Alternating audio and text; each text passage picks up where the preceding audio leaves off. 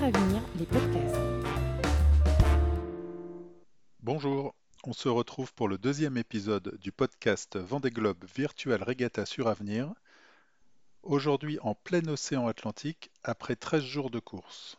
On est avec Hervé Kellec, chef de projet MOA à la direction financière et skipper de Léviathan. Bonjour Hervé.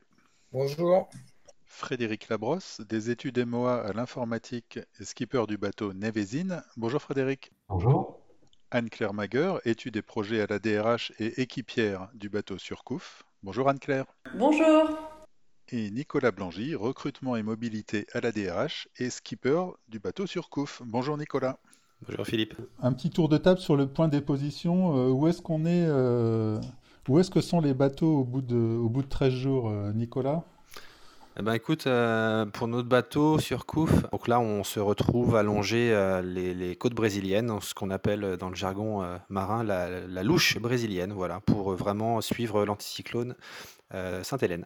Oui, alors il, faut dire, on est, on est vendredi 20 novembre après-midi, donc ça, ça, bouge tout le temps. Frédéric, où se trouve Nevezine pour l'instant? Alors moi je suis légèrement plus au nord que sur Couf, mais beaucoup plus à l'est. Euh, donc, euh, mais on peut également dire qu'on est dans la louche brésilienne. On a passé l'équateur. Où se trouve euh, Léviathan en ce moment? Eh ben, Nous on vient de passer l'équateur ce matin et on se dirige plein sud, plein sud. Voilà. On est un peu, on est plus près du Brésil que de l'Afrique, on est plutôt au central. On est une route plus euh, est que la majorité. Euh, et euh, bah, Anne-Claire, quelle est l'ambiance à bord de Surcouf? L'ambiance est plutôt bonne à, bord du bateau, effectivement. On a un capitaine qui gère les nuits, donc bon, on a un équipage heureux. on a une, plutôt une bonne ambiance, une équipe qui, est bien, qui est bien soudée et on avance euh, on avance euh, assez bien. Ok. Euh, un petit point sur le, bah, sur les, les roues, enfin sur le chemin qui a été parcouru là depuis le début rapidement, et puis sur la, route à venir, peut-être Hervé? alors nous, on, hésite régulièrement de, sur la route à prendre, donc, et ça se voit un peu dans le classement. Donc des fois, on est, nos options sont, sont, bonnes, des fois elles sont moins bonnes. Là, on est en train de remonter au classement et euh, sur la route à venir, euh, ça va être euh, ça va être du ben, tout, tout droit, je pense, pendant au moins 3 3 4 jours. on va être on va être assez route route plein sud. Ok, Frédéric, comment ça s'est passé depuis le depuis le départ et qu'est-ce qui qu'est-ce qui nous attend ou qu'est-ce qui vous attend pour les, les, jours à venir? Alors depuis le départ, il a fallu se remettre dans le jeu. On n'y joue pas tous les jours non plus, donc on s'est fait un petit peu avoir euh, vers les Açores. J'ai pris une mauvaise option et puis petit à petit on a rattrapé. Et là, ça fait quelques temps qu'on a choisi une option un peu plus à l'est, euh, qui m'a fait perdre un peu de terrain. Euh, mais comme je suis plus à l'est, rien n'est joué. En fait, la difficulté dans les jours à venir, ça va être de trouver le passage pour, rejoindre bah, le cap de bonne espérance progressivement. Donc euh, il y a pas mal de perturbations à venir. La météo est changeante. Ça va être, euh, ça va être assez complexe, ça va être rigolo. Euh, bah, du coup, même question Nicolas, depuis le départ, quelle route et qu'est-ce qui, qu'est-ce qui va venir là dans les, dans les jours, semaines qui viennent? Bah, je rejoins, je rejoins parfaitement hein, ce que dit euh, Hervé et, Frédéric. On est euh, vraiment dans une configuration où on essaye de se projeter euh, bah, dans les jours à venir, parce qu'en fait, comme dit Frédéric, il va falloir trouver la porte dans l'anticyclone de Sainte-Hélène pour pouvoir vraiment rejoindre le cap de Bonne-Espérance. Aujourd'hui, euh, on va dire que la météo nous, incite vraiment à, à, longer pour l'instant le Brésil puis euh, rejoindre la zone sud. Euh, et la projection aujourd'hui du Cap de Bonne-Espérance, c'est aux, alentours du 1er décembre, où on devrait eh bien, passer, passer ce fameux cap pour ensuite tourner autour de la grosse bouée antarctique. Ok, et donc, euh, Anne-Claire, alors qu'est-ce que ça fait d'être dans un équipage virtuel regatta? Est-ce qu'on a du mal à se, à se projeter dans le bateau? Est-ce que c'est du boulot? Est-ce que c'est pas du boulot? Alors c'est du boulot de motiver, euh, de motiver notre, notre capitaine, euh, mais il fait, bien son, il fait très bien son, il fait très bien son, son travail. On a des textos réguliers, nocturnes, matinaux, le week-end, le dimanche. Voilà, on a tout le monde qui, qui s'est pris vraiment qui s'est vraiment pris au jeu. C'est une bonne expérience, je trouve, à, vivre en équipe.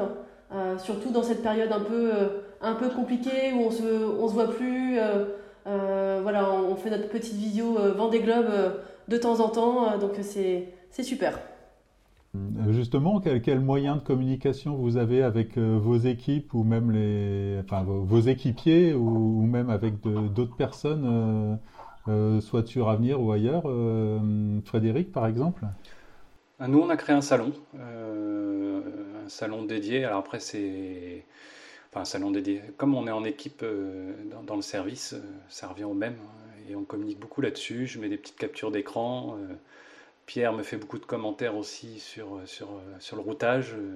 Il s'est mis à fond dedans et va sur des sites spécialisés. Donc, donc c'est bien, on adapte la stratégie au fur et à mesure. Et Hervé, comment ça se passe? Alors nous on a on a on a un groupe on a un groupe WhatsApp pour, euh, pour échanger euh, quand, quand on n'est pas connecté sur l'ordi, du boulot. Et euh, sinon, on s'organise fin de semaine, ben, tous les vendredis soirs, un petit, une petite réunion mythe entre nous autour d'une bonne bière pour, pour parler de stratégie pour la semaine à venir. Mais là, on va peut-être en prendre deux, vu que vu, vu qu'on vient de passer l'équateur, on va peut-être en prendre deux ce soir.